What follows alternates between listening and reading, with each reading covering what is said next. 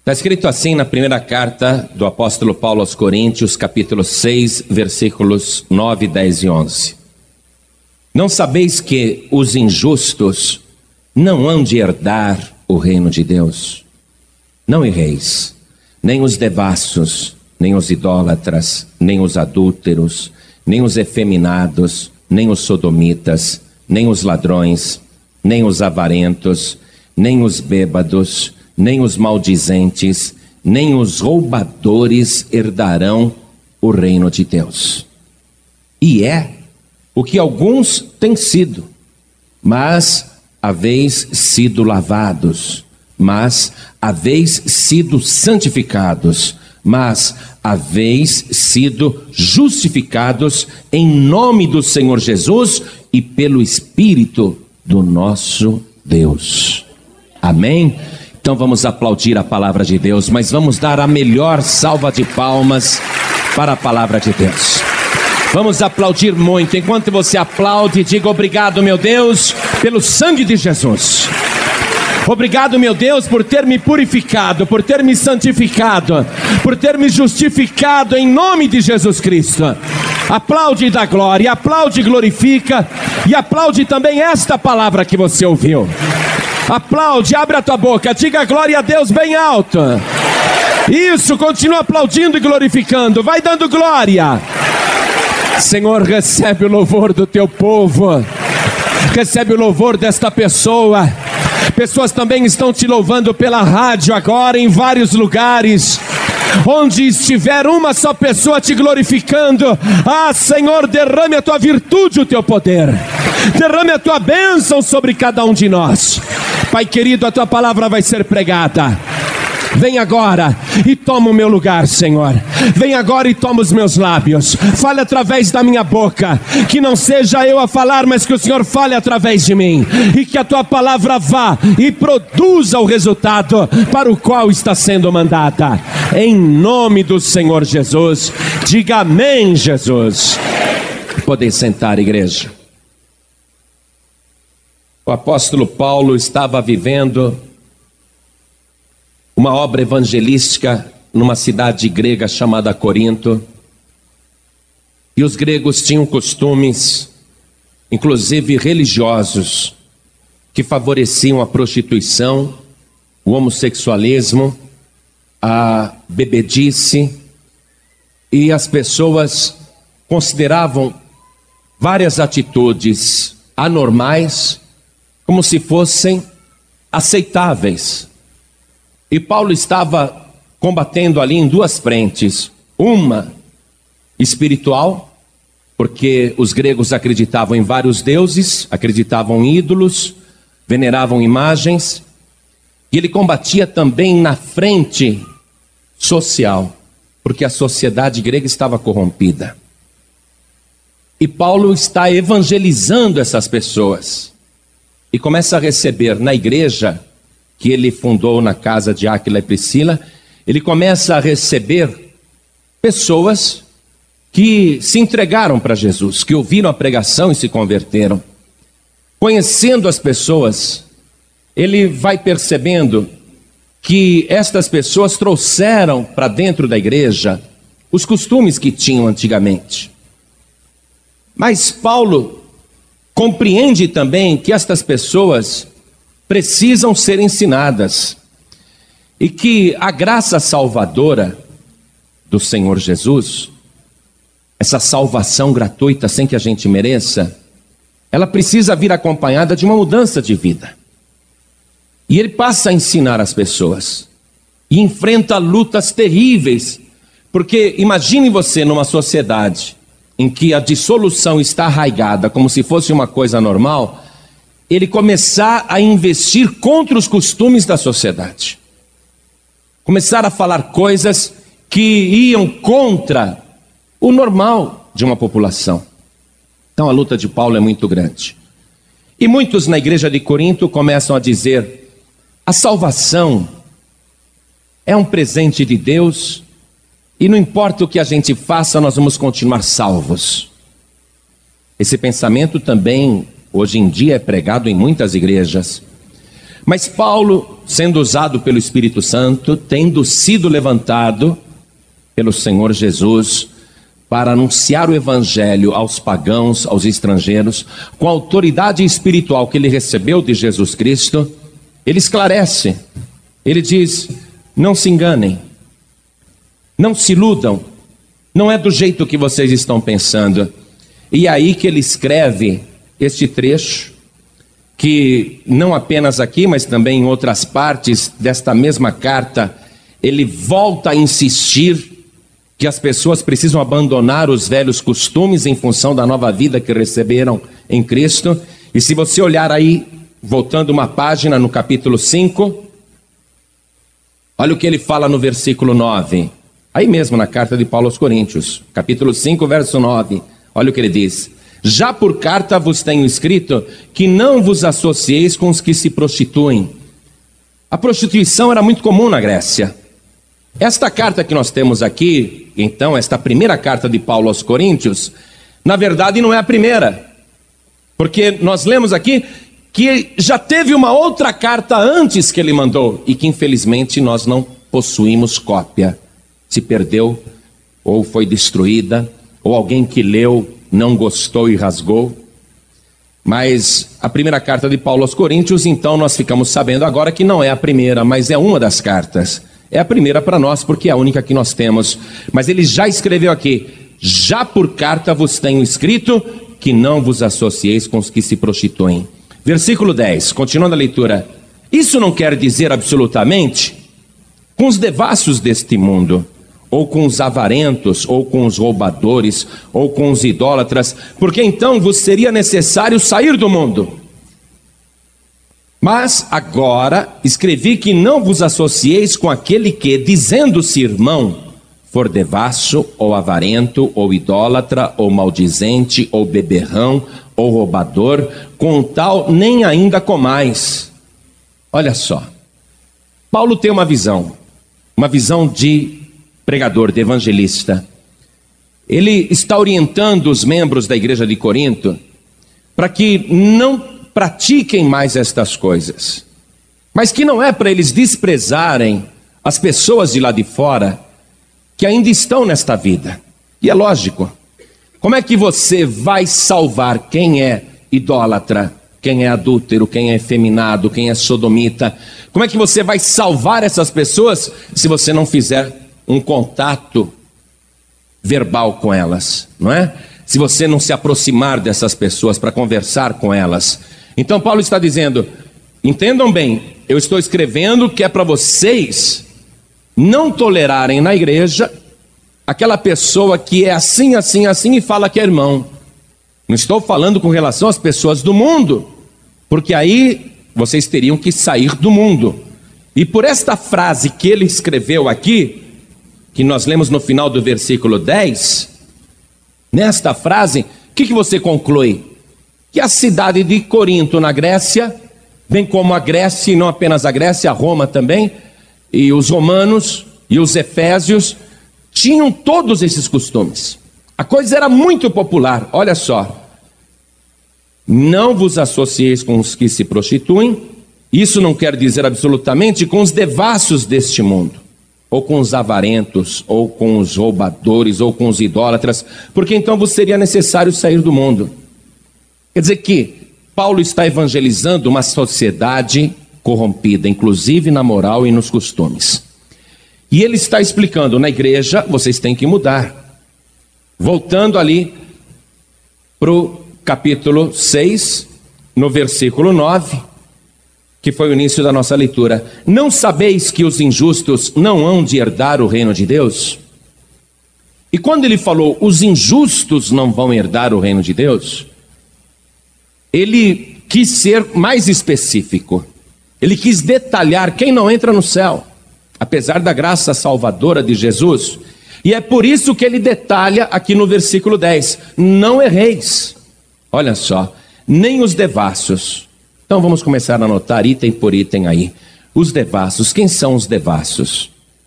Os devassos são aquelas pessoas que não têm moral, que não se apegam a nenhuma conduta moral são os libertinos, são os pervertidos, As pessoas que topam tudo e não estão nem aí, porque a consciência não dói.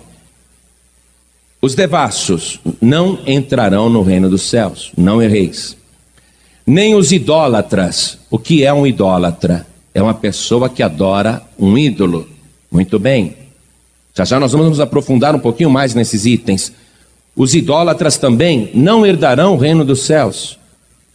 Nem os adúlteros, as pessoas que não são fiéis, nem os efeminados, nem os sodomitas. Essa palavra sodomita foi derivada da cidade de Sodoma, onde os habitantes de Sodoma praticavam um costume sensual entre pessoas do mesmo sexo, e por isso essa palavra é para se referir a quem pratica coisa semelhante. Sodomitas não vão entrar no reino dos céus. Nem os ladrões, todo mundo sabe disso, ainda que Jesus tenha salvado aquele ladrão na cruz. Nem os avarentos, nem os bêbados, nem os maldizentes, nem os roubadores herdarão o reino de Deus. Então, ele detalhou quem são os injustos.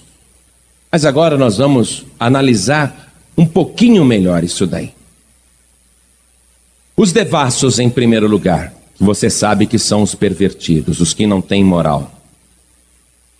Uma pessoa que não está nem aí com aquilo que a sua consciência lhe mostra que é errado. Ela continua praticando tudo de errado. Ainda que a pessoa não conheça a palavra de Deus, Deus colocou dentro do coração de cada pessoa, dentro da mente de cada pessoa, um discernimento intuitivo que mostra o que é certo e o que é errado. E a pessoa, com esse discernimento, ainda que ela seja uma indígena, criada no meio da Amazônia, sem nenhum contato com a civilização, ela vai ter normas de condutas ou vai ter conhecimento daquilo que é certo ou errado para ela mesma. O devasso, ele não se importa com aquilo que a sua consciência lhe diz. E ele não se lembra que esta consciência é uma lei invisível de Deus para aquela pessoa que nunca ouviu a pregação do Evangelho. Os devassos, os que não querem tomar conhecimento da vontade de Deus, os libertinos, não herdarão o reino dos céus nem os idólatras. Nós dissemos que idólatra é a pessoa que adora imagem. Mas olha só o que aconteceu com a igreja cristã. No início, a igreja cristã não adorava ídolos, mesmo porque todo o evangelho fala contra os ídolos. Durante 783 anos, na igreja cristã, nunca houve um ídolo nunca houve uma imagem. Os cristãos, nos quase primeiros oito séculos da igreja cristã, jamais adoraram um ídolo. Isso foi introduzido dentro da igreja. Então, olha só, os idólatras, eles não herdarão o reino dos céus.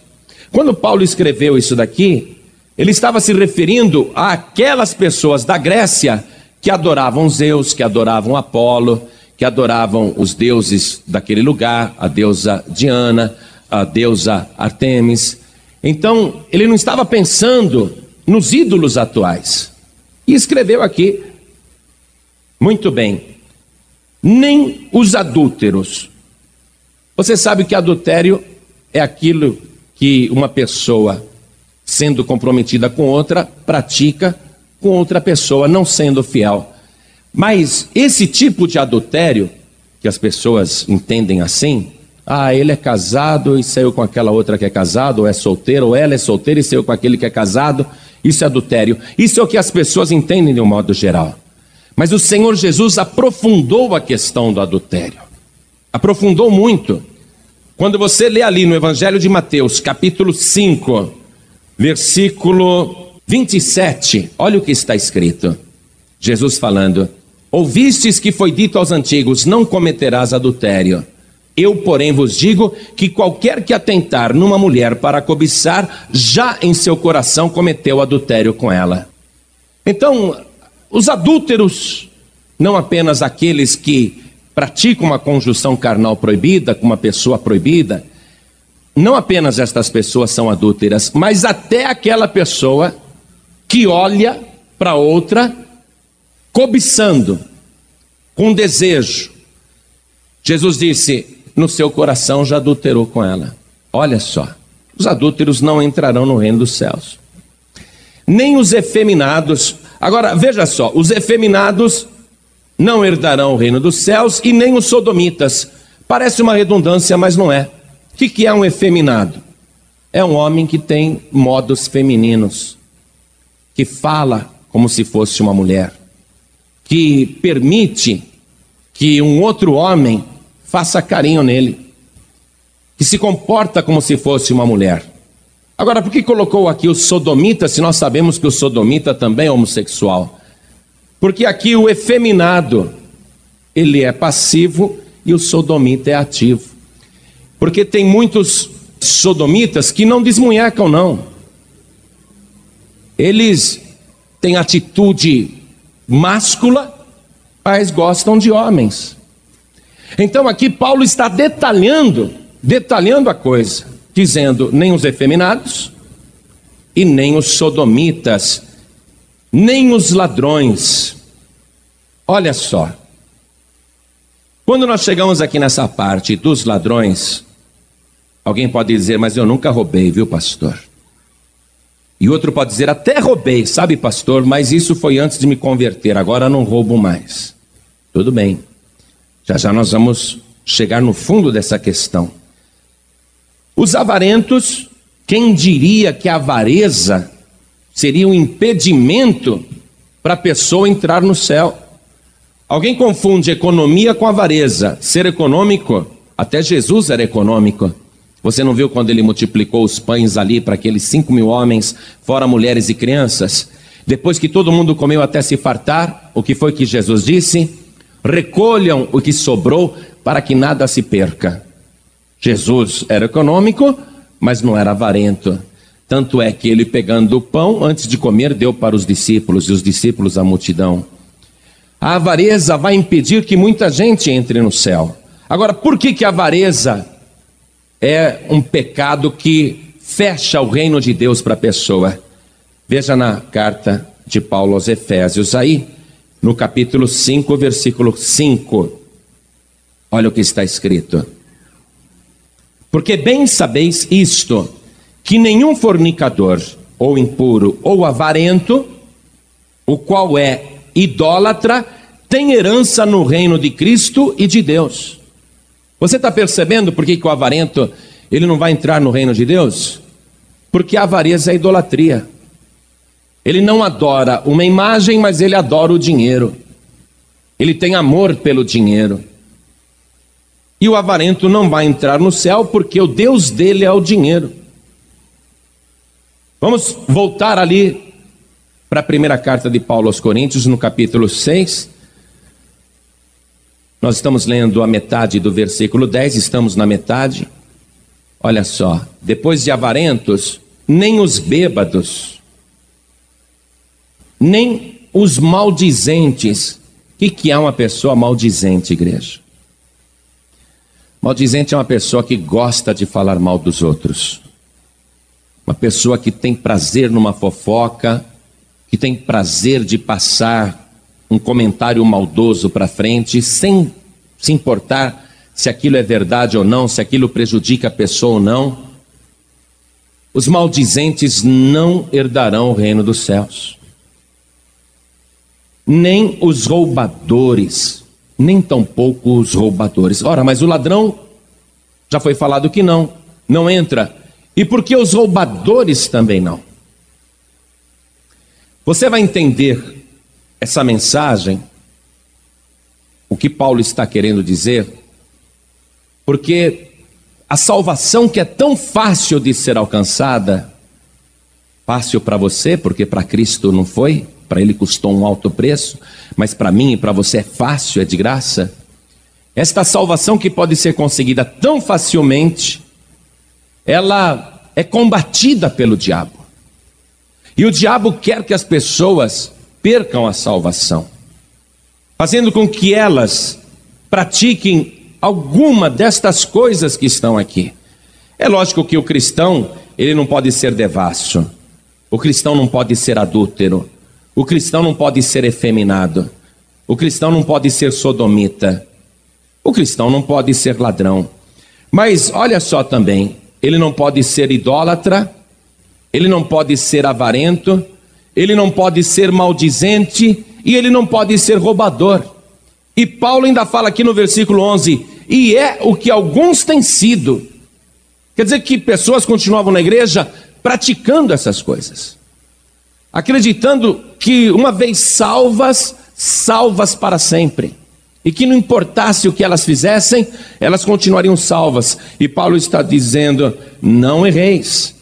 Eu quero voltar com você na carta aos Efésios, para ler que também ali, aos Efésios, Paulo escreveu a mesma coisa no capítulo 5. Olha o versículo primeiro. Sede, pois, imitadores de Deus como filhos amados, e andai em amor, como também Cristo vos amou e se entregou a si mesmo por nós, em oferta e sacrifício a Deus, em cheiro suave. Mas a prostituição e toda impureza ou avareza, olha só, mas a prostituição e toda impureza ou avareza nem ainda se nomeiem entre vós, como convém a santos, nem torpezas, que é a pessoa se comportar de uma maneira baixa, vil, desprezível, nem torpezas, nem parvoices, quer dizer, tolices, nem chocarrices, aquelas brincadeiras zombeteiras, aqueles gracejos atrevidos, nem chocarrices que não convém, mas antes ações de graças, porque bem sabeis isto, que nenhum fornicador, ou impuro, ou avarento, o qual é idólatra, tem herança no reino de Cristo e de Deus. Ninguém vos engane com palavras vãs, porque por essas coisas vem a ira de Deus sobre os filhos da desobediência. Você está entendendo o problema? Quando Paulo escreveu aos Efésios, tratando do mesmo assunto, ele percebeu que na igreja havia o mesmo problema. A mesma questão que o comportamento humano estava se repetindo. Na carta de Paulo aos Romanos, ele vai tratar tudo isso também. Uma luta muito grande. Ele está tendo que ensinar costumes para uma sociedade que vê tudo aquilo como se fosse normal. Que época que nós estamos vivendo agora? Uma época muito semelhante. Eu leio no jornal que na Holanda, dentro de igrejas protestantes, pastores estão fazendo casamento de homem com homem e de mulher com mulher. A gente lê na imprensa que nós temos que conviver e tratar os efeminados, os sodomitas, como pessoas iguaizinhas às outras, sem qualquer discriminação. E a lei impõe isso, impõe essa obrigação, para que as pessoas sejam tratadas iguais. Mas o reino de Deus não mudou. Esse é o problema. Enquanto a sociedade está cada vez aceitando mais esses costumes, não considerando como coisas erradas, e sim como coisas normais e aceitáveis, enquanto a sociedade está se acostumando com isso, encarando como se fosse coisa normal, a palavra de Deus continua igual. E ela não muda. E a pessoa não pode errar. A pessoa não pode permitir que Deus diga também, não tem problema. Há dois mil anos atrás eu disse que nenhum efeminado entrava no céu, que nenhum sodomita entrava no céu. Mas como tem muito sodomita na terra e como tem muito efeminado no mundo, como isso é normal hoje em dia, as crianças crescem com casais homossexuais, não é? Pessoas do mesmo sexo sendo pai e mãe ao mesmo tempo, sendo que um é mulher e o outro também é mulher, e adotam crianças, a lei permite. É, eu sou Deus, eu resolvi mudar de ideia, tá sabendo? Eu tenho que entender o ser humano, eu tenho que mudar a minha cabeça em função do ser humano, porque o ser humano é assim mesmo. Eu tenho que mudar as minhas regras. Deus não vai mudar regra coisa nenhuma. Deus não vai alterar absolutamente nada. Porque fique sabendo você disso. Não é Deus que tem que mudar, é o ser humano que tem que mudar. É a pessoa que tem que mudar. Se é que ela quer herdar o reino dos céus. Se é que ela quer ser salva. Eu vou levar você até o livro de Apocalipse, que é um livro profético, um livro muito forte, e olha como que esse livro encerra, capítulo 21, versículo 8. Olha o que diz aqui.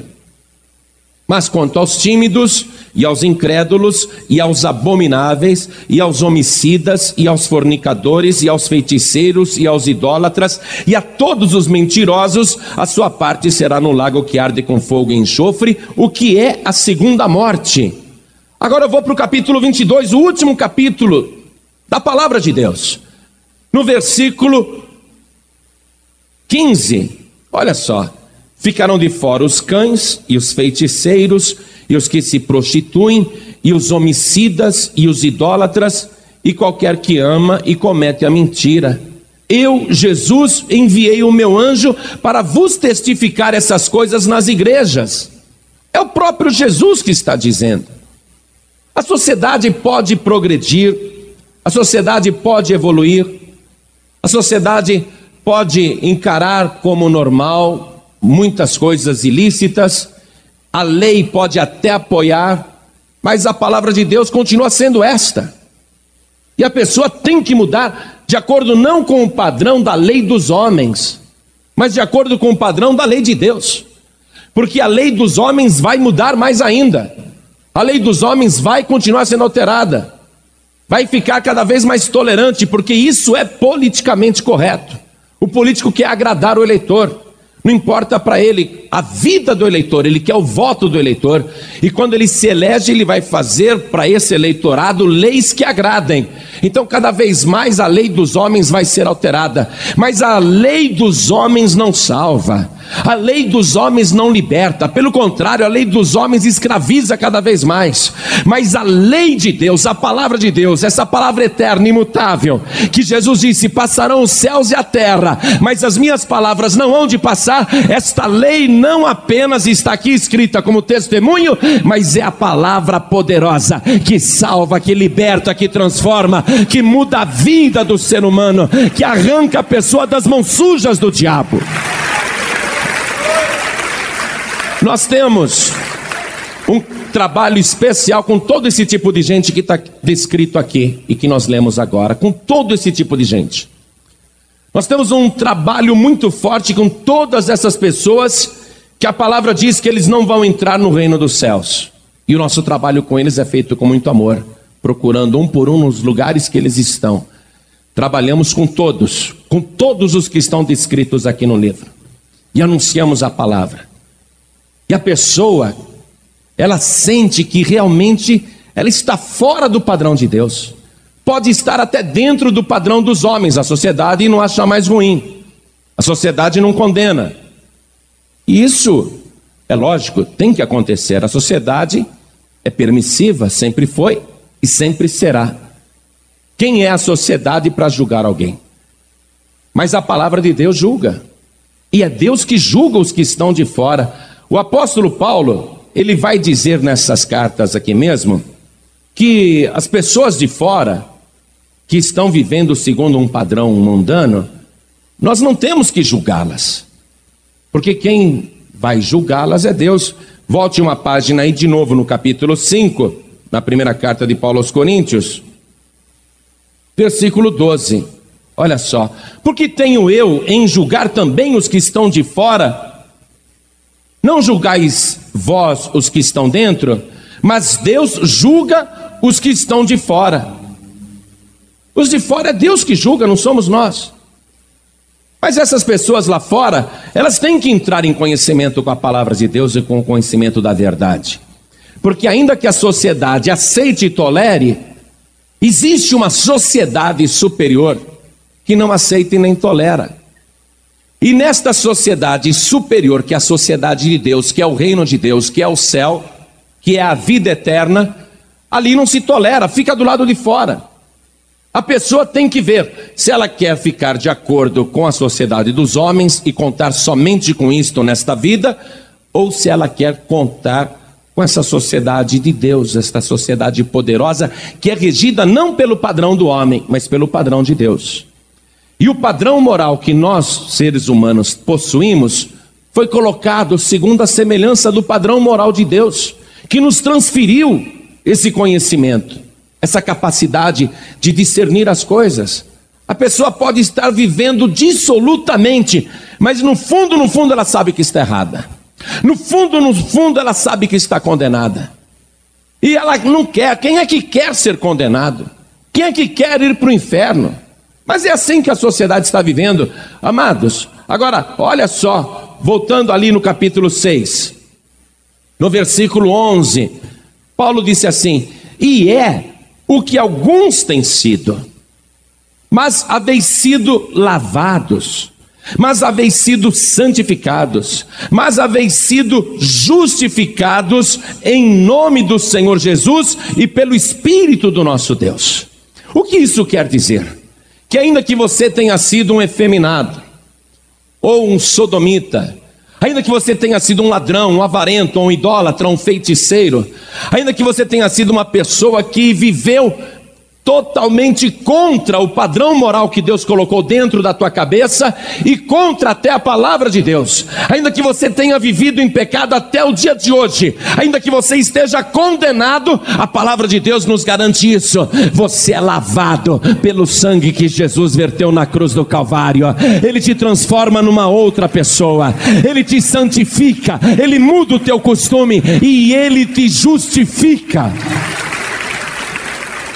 Você sabe qual era a ordem correta para Paulo escrever esse versículo 11, segundo a obra que o Espírito Santo faz?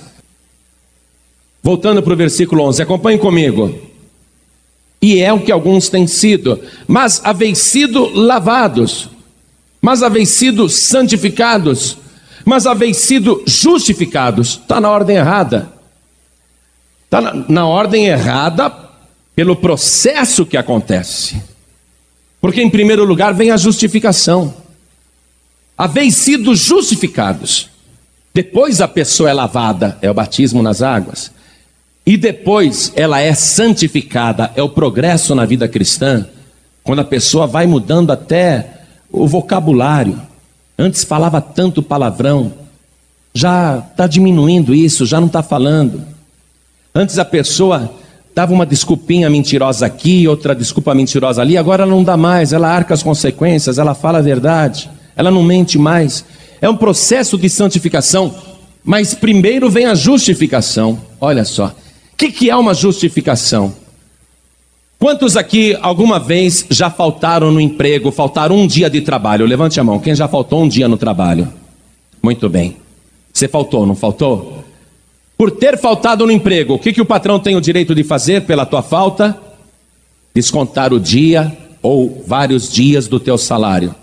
Mas aí o que, que você faz? Você leva um atestado médico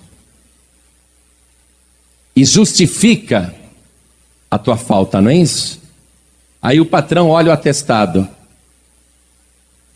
ele olha para você, poxa, essa pessoa está mais corada do que eu e está dizendo que ficou doente ontem, por isso que não veio trabalhar. O patrão pode até achar que é mentira esse atestado, pode até achar, mas porque tem o atestado, ele é obrigado a justificar. Ele é obrigado a justificar. Você está compreendendo isso?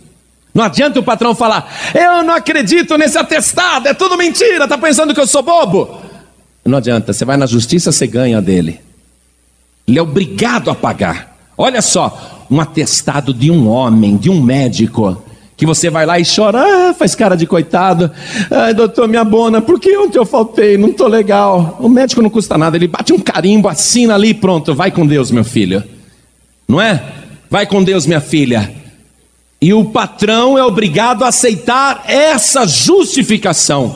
Você não merecia, mas foi justificado. Tinha que ser descontado, mas vai ser pago integralmente. O atestado de um homem. Agora imagine um atestado assinado pelo sangue de Jesus Cristo. Você é pecador, mas você é justificado pelo atestado que Jesus passou na cruz do Calvário.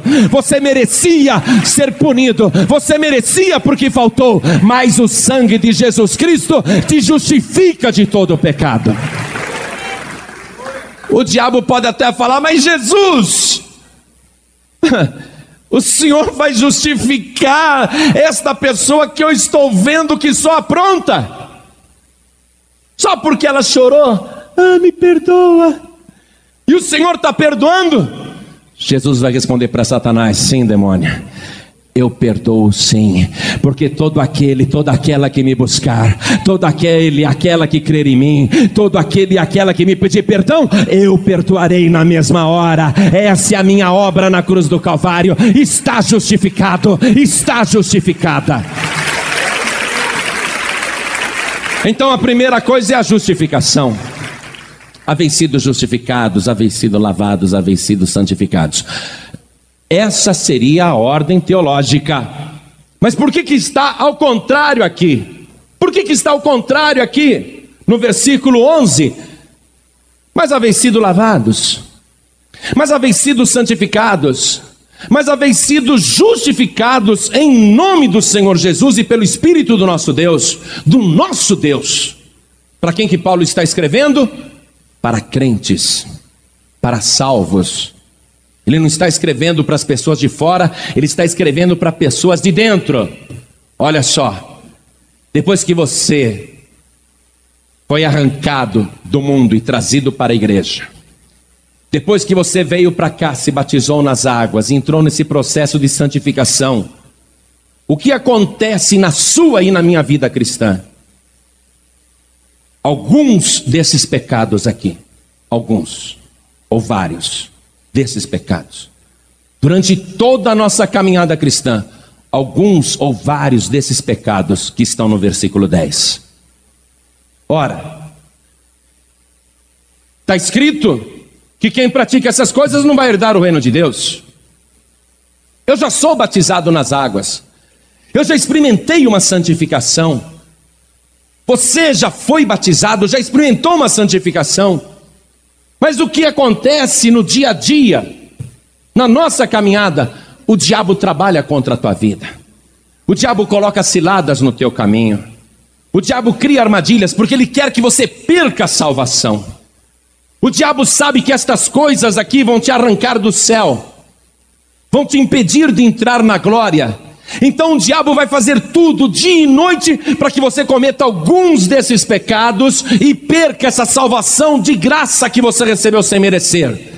Para que você seja condenado, porque afinal de contas já é batizado, já foi santificado, já teve experiências com Deus e está pecando de novo. Olha só, está pecando de novo. É por isso que veio nessa ordem. Mas haveis sido lavados, haveis sido santificados haveis sido justificados. Sabe o que isso quer dizer? Que apesar de você já ter sido lavado e santificado, você ainda peca. Essa que é a verdade. Eu também e todos os cristãos. É impossível que alguém diga nunca mais pequei. Eu sou um santo absoluto. Olha, se você fosse um santo absoluto, você já não estava mais na terra. Você já tinha partido para a glória, já tinha sido arrebatado. Não aparece ninguém, ninguém que possa dizer, eu sou 100% puro, porque eu não pratico nada disso.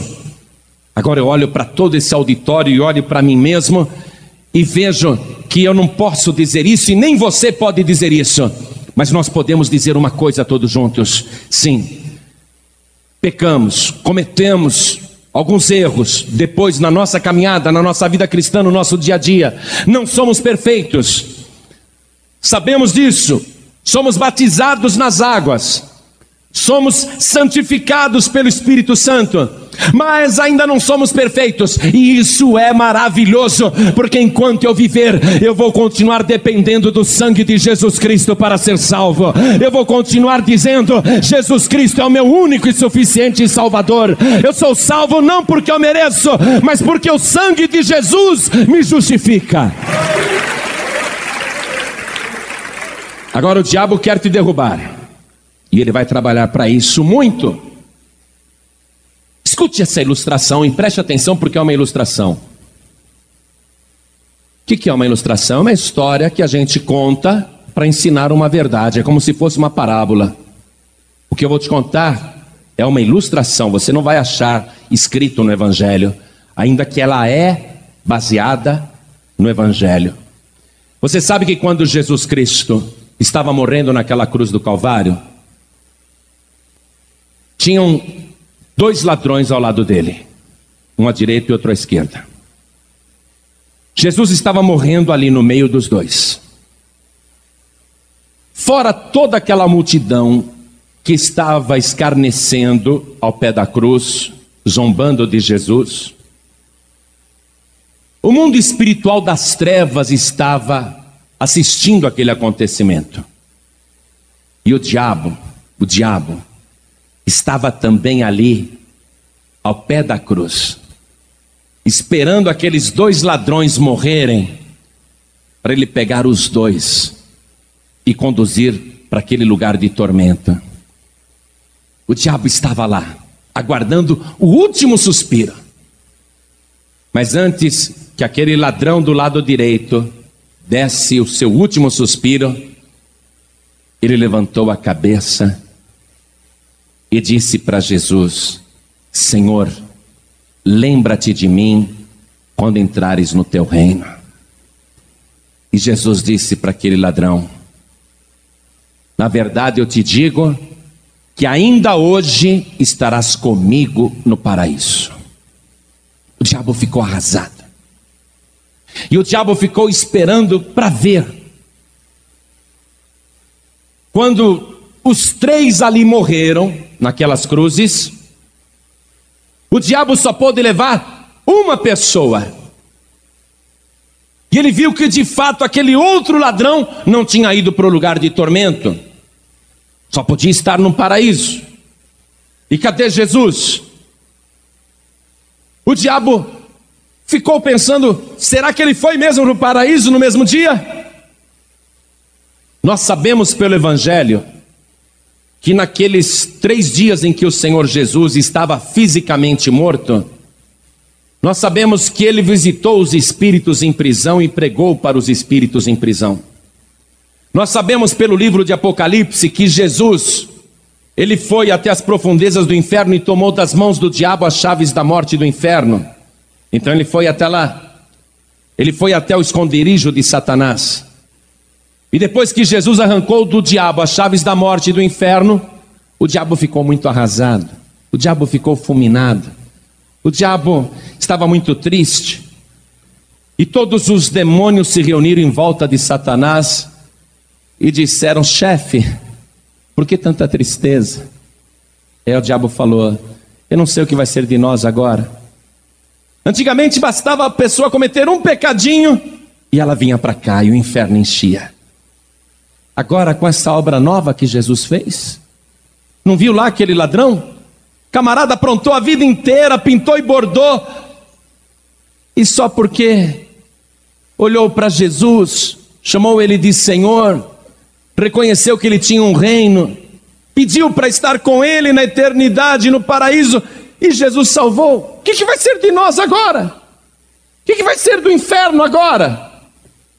E o diabo estava arrasado inconsolável. Esta carta do apóstolo Paulo, primeira carta aos Coríntios aqui, ela foi escrita entre o ano 55 e 56 da era cristã.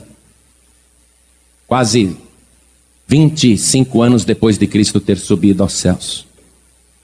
O diabo conhece as escrituras. O diabo conhece este livro aqui. E o diabo então começou a planejar uma estratégia para impedir que as pessoas fossem salvas tão facilmente, porque é muito fácil ser salvo.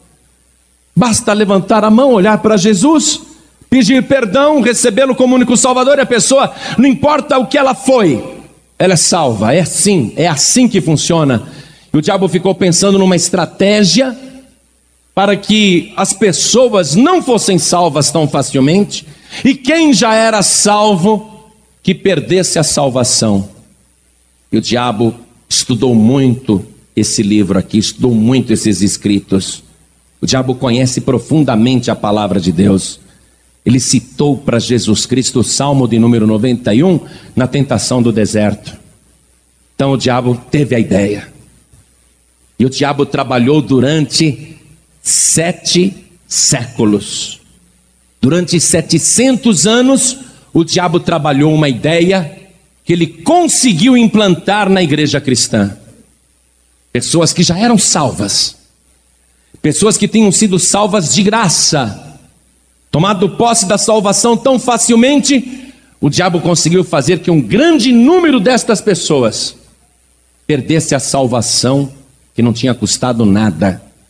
O diabo conseguiu introduzir na igreja cristã os ídolos, as imagens no ano 783 da era cristã. As igrejas cristãs, especialmente a católica apostólica romana, passou a introduzir os ídolos dentro da igreja, as imagens. E as pessoas se tornaram idólatras. As pessoas começaram a acreditar naqueles ídolos. E as pessoas que já eram salvas perderam a salvação por causa disso. Olha que estratégia.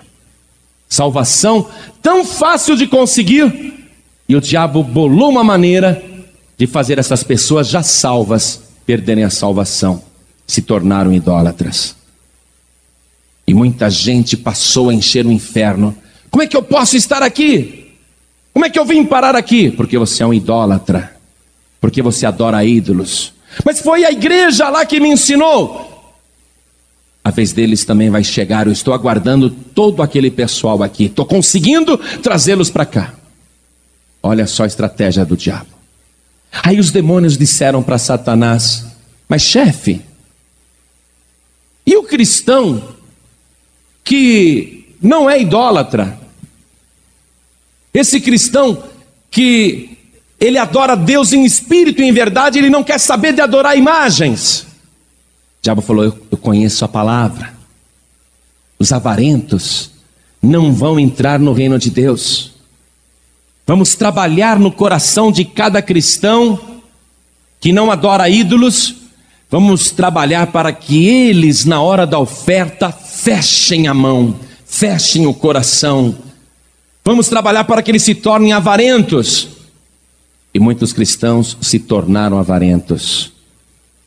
E assim, muitos que não adoram imagens, mas adoram o dinheiro e dão valor para o dinheiro, não estão entrando no reino de Deus.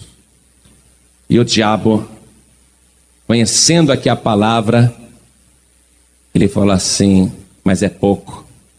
Tem cristão que ele não adora imagens, tem cristão que é mão aberta na hora de ofertar, mas nós temos que fazer ele perder a salvação.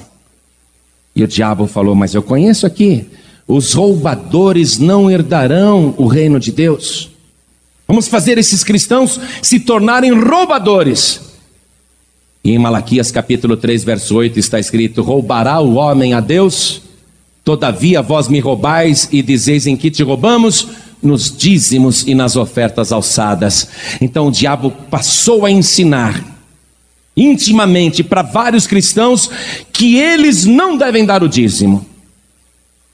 E um demônio falou para Satanás: Mas chefe, eles vão ler ali no Novo Testamento que é para dar também. Não, eles não leem o Evangelho, não. Os avarentos não leem a palavra. Os roubadores não leem a palavra. Eles não vão ler que Jesus disse que é para ir além do dízimo em Mateus 23, 23. Eles não vão ler nada disso. E eles estão roubando a Deus. E olha só, o diabo consegue que cristãos que não adoram ídolos, cristãos que são mão abertas na hora da oferta, mas não são dizimistas, o o diabo faz com que eles não entrem no reino dos céus. Porque quem não dá o dízimo, conforme a palavra diz, esta pessoa está roubando a Deus.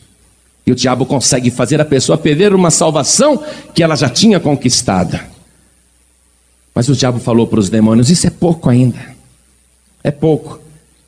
Porque tem cristão que ele não adora ídolos, ele não é avarento, ele é dizimista fiel, e eu quero trazer ele para cá, eu quero que ele perca a salvação. E o diabo pediu ajuda para os demônios. E apareceu um demônio ali com aparelho de som invisível. E ele falou para o chefe: Olha que aparelho lindo que eu inventei, chefe, é invisível. Para a gente colocar um em cada igreja.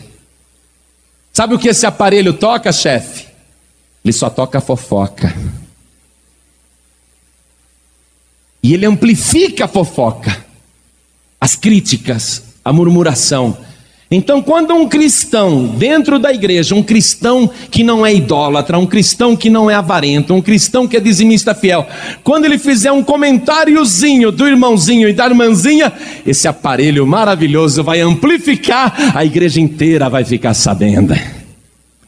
Aí muita gente vai se escandalizar e vai perder a salvação, e a gente traz esse pessoal para cá. O diabo falou: excelente, maravilha. Ótimo, vamos fazê-los perder a salvação, mas eu quero mais, o diabo disse. Eu quero mais. Porque tem cristão que ele é humilde. Ele não fala mal de ninguém não. Pelo contrário, ele só abençoa. Ele não é maldizente não. Quando ele fica sabendo que alguém falou mal dele, ele ora pela outra pessoa, mas eu quero também aquele. Eu quero que aquele também perca a salvação. Me tragam sugestões. E os demônios passaram a trabalhar lá no inferno e teve um demônio que trouxe um óculos, um óculos invisível. E falou: chefe, esse óculos invisível é maravilhoso. Se a gente conseguir fazer com que ele fique na frente dos olhos de um cristão sincero, fiel, que adora a Deus em espírito e em verdade, um cristão que não fala mal de ninguém, um cristão que só abençoa os outros. Se a gente conseguir colocar esses óculos especiais na frente dele, sabe como é que ele vai ver as pessoas da igreja? Vai ver como se elas fossem pequenininhas e insignificantes. Ele vai se ver grande e os outros inferiores, porque ele não é idólatra, ele vai se vangloriar disso, ele não é avarento, ele dá muitas ofertas, ele vai se vangloriar disso. Ele é dizimista fiel e ele vai ver que muitos não são, então ele vai se encher, ele vai se achar superior aos outros, vai ver os outros pequenininho. Aí, chefe, ele vai ser nosso também. E a outra lente desse mesmo óculos faz com que ele olhe para os outros e só veja defeitos. E quando ele olha para ele mesmo, ele só vê qualidade. Quando ele se olha, ele se sente perfeito. Mas quando ele olha para os outros, além de ver os outros pequenininhos, ele só enxerga defeito nos outros. Aí nós vamos conseguir trazer ele para cá, porque ele vai ficar orgulhoso. E não foi esse pecado, chefe, que te derrubou do céu? Não foi o orgulho que fez você despencar das alturas e cair no abismo? Então essas pessoas também vão cair e vão despencar. E o diabo ficou comemorando, que maravilha. É muito fácil para o cristão ou para qualquer pessoa na terra receber a salvação. Mas agora nós conseguimos maneiras de fazer com que eles percam a salvação. Você está ouvindo essa palavra, querida? São esses pecados aqui. O diabo está trabalhando dentro da igreja, trabalhando em grupos de pessoas. O diabo amplifica as fofocas. O diabo espalha a fofoca na igreja, o mexerico, a maledicência, a calúnia, a crítica. O diabo ele faz a pessoa endurecer o coração na hora da oferta.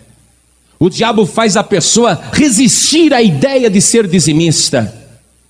O diabo faz de tudo para a pessoa perder a salvação.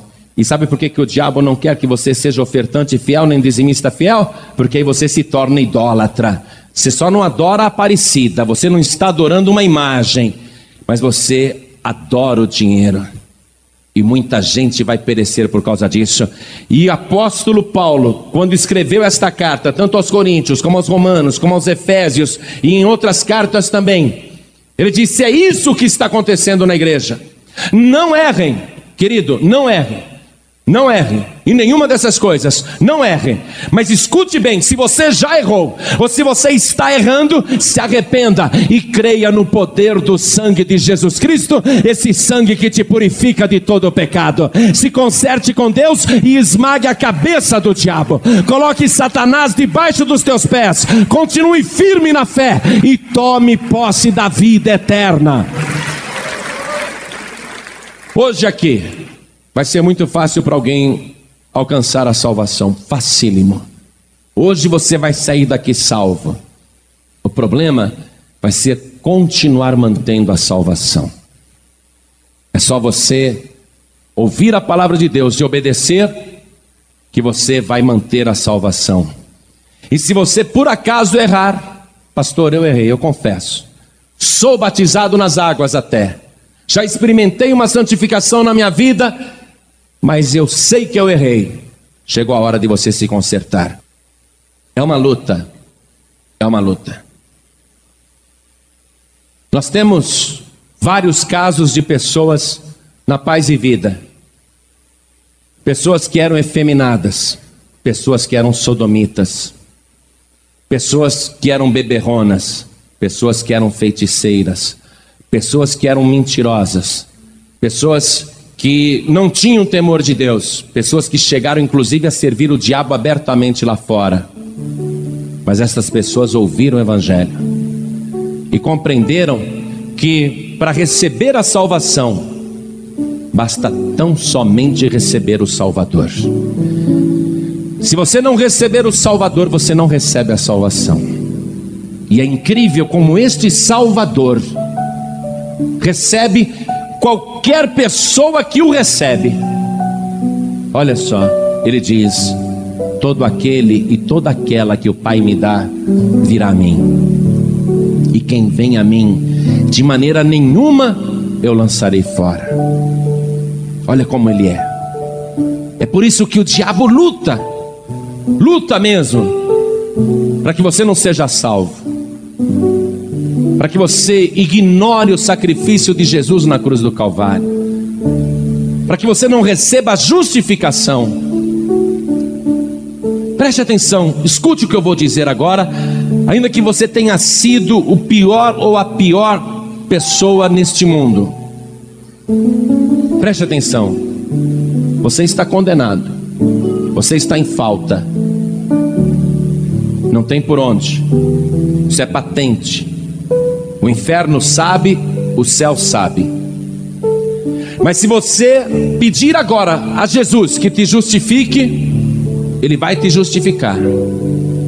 Jesus não vai dar desculpas por você, Ele deu a vida por você. Jesus, Ele te justifica gratuitamente. Sabe o que Jesus vai alegar para te salvar? Ele vai te justificar dizendo: essa pessoa não conhecia o Evangelho. Essa pessoa não conhecia a minha palavra. Por isso que ela fazia tudo aquilo.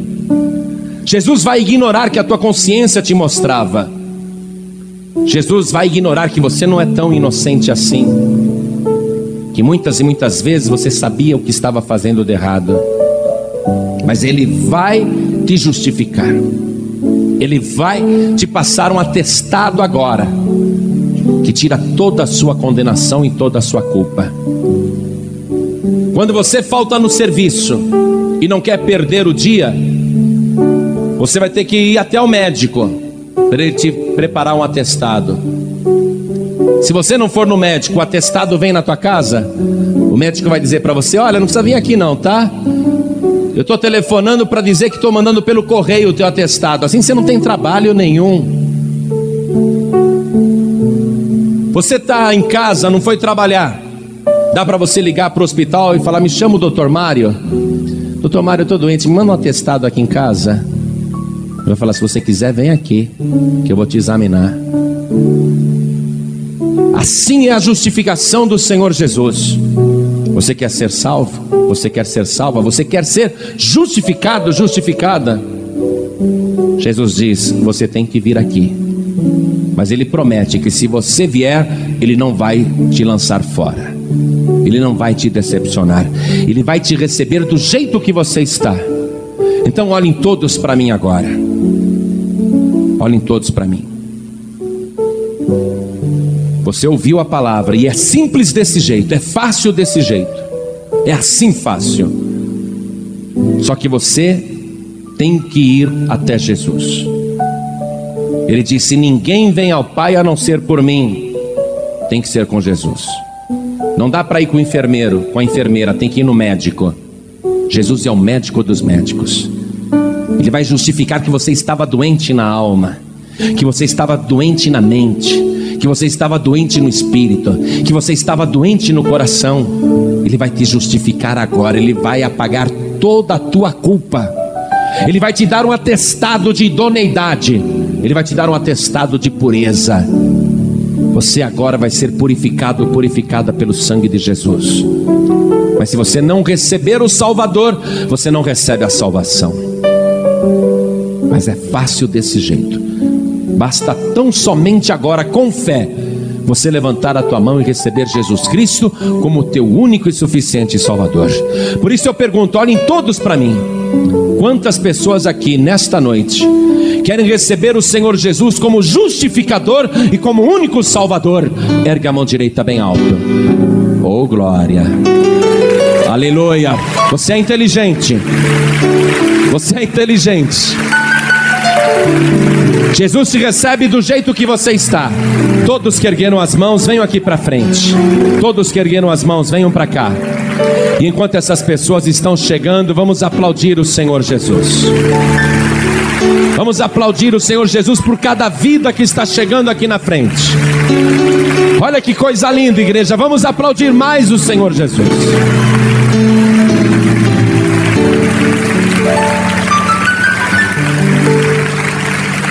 Pessoas estão chegando e já estão se ajoelhando. Olha que coisa linda. Olha que coisa linda. Vamos aplaudir mais o Senhor Jesus. Esse é o nosso Salvador. Que salva de graça. Que salva só porque a pessoa olhou para Ele. É isso que o diabo não se conforma. É isso que esvazia o inferno. Agora preste atenção, olhe para mim, olhe toda a igreja aqui para mim. Será que o diabo, usando as suas ferramentas malignas, diabólicas, invisíveis, será que o diabo está conseguindo fazer você perder a salvação? Será que você, tendo já sido lavado, lavada, santificado, santificada. Será que o diabo fez você pecar e agora você precisa ser justificado, justificada? Pastor, eu tenho culpa, como é que eu vou pedir para o Senhor me justificar? Essa é a maravilha do Evangelho, esse é o poder do sangue de Jesus. Ai de você, o dia que você deixar de depender do sacrifício de Jesus na cruz do Calvário. Ai de você, o dia que você falar, sou santo, sou santo, estou só aguardando aqui a trombeta tocar. Ai de você, você vai ficar, você não vai subir. Mas se agora você reconhece que está em falta, e quer ser justificado, justificada. Veja, estou falando com irmãos, com irmãs, estou falando com desviados e desviadas. Se você está ouvindo essa palavra e o Espírito Santo está pedindo para você vir aqui na frente e se consertar, saia do teu lugar agora e venha aqui para frente, porque nós vamos orar e você vai sair daqui justificado, justificada pelo sangue de Jesus Cristo.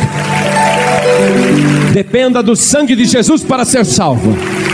Ele prometeu que jamais te lançará fora. Você que está ouvindo pela rádio, saia da cama, ou da poltrona, ou do sofá e chegue perto do rádio. Você que está ouvindo pela rádio, dirigindo o seu veículo, pare no canto, pare no acostamento, num lugar seguro, pare num lugar seguro. Ou então, mesmo dirigindo, entre em espírito agora. Essa salvação do Senhor Jesus, quando alcança a pessoa, ela é salva verdadeiramente, não tem como, é uma salvação instantânea. Esse é o poder do sangue de Jesus. Mas sabe o que o Espírito Santo está me dizendo? Que há mais pessoas que precisam vir aqui para frente. Eu vou orar. Só que o Espírito Santo está falando: venha para cá. Não seja orgulhoso. Não seja orgulhosa. Venha para cá. Eu vou orar agora com todos. Isso, venha, venha. Porque é uma obra que o Espírito Santo quer fazer na tua vida. É uma obra que Ele quer fazer, te justificar, te santificar mais ainda. Cada pessoa que está aqui na frente, coloque a mão direita sobre o coração, feche os teus olhos, ore assim comigo, meu Deus e meu Pai. Não sinta vergonha, não, meu querido, minha querida, fale mesmo. Porque esta oração vale a tua salvação, vale a tua justificação. Aquele ladrão já não tinha também forças, mas ele olhou para Jesus nos olhos, olhou assim e disse de coração. Jesus viu a sinceridade dele, por isso que ele foi salvo. Mostra agora a tua fé, a tua sinceridade. Olhe diretamente para Jesus. Ore assim comigo, meu Deus e meu Pai. Meu meu Pai. Meu Pai bendito. Meu Deus amado.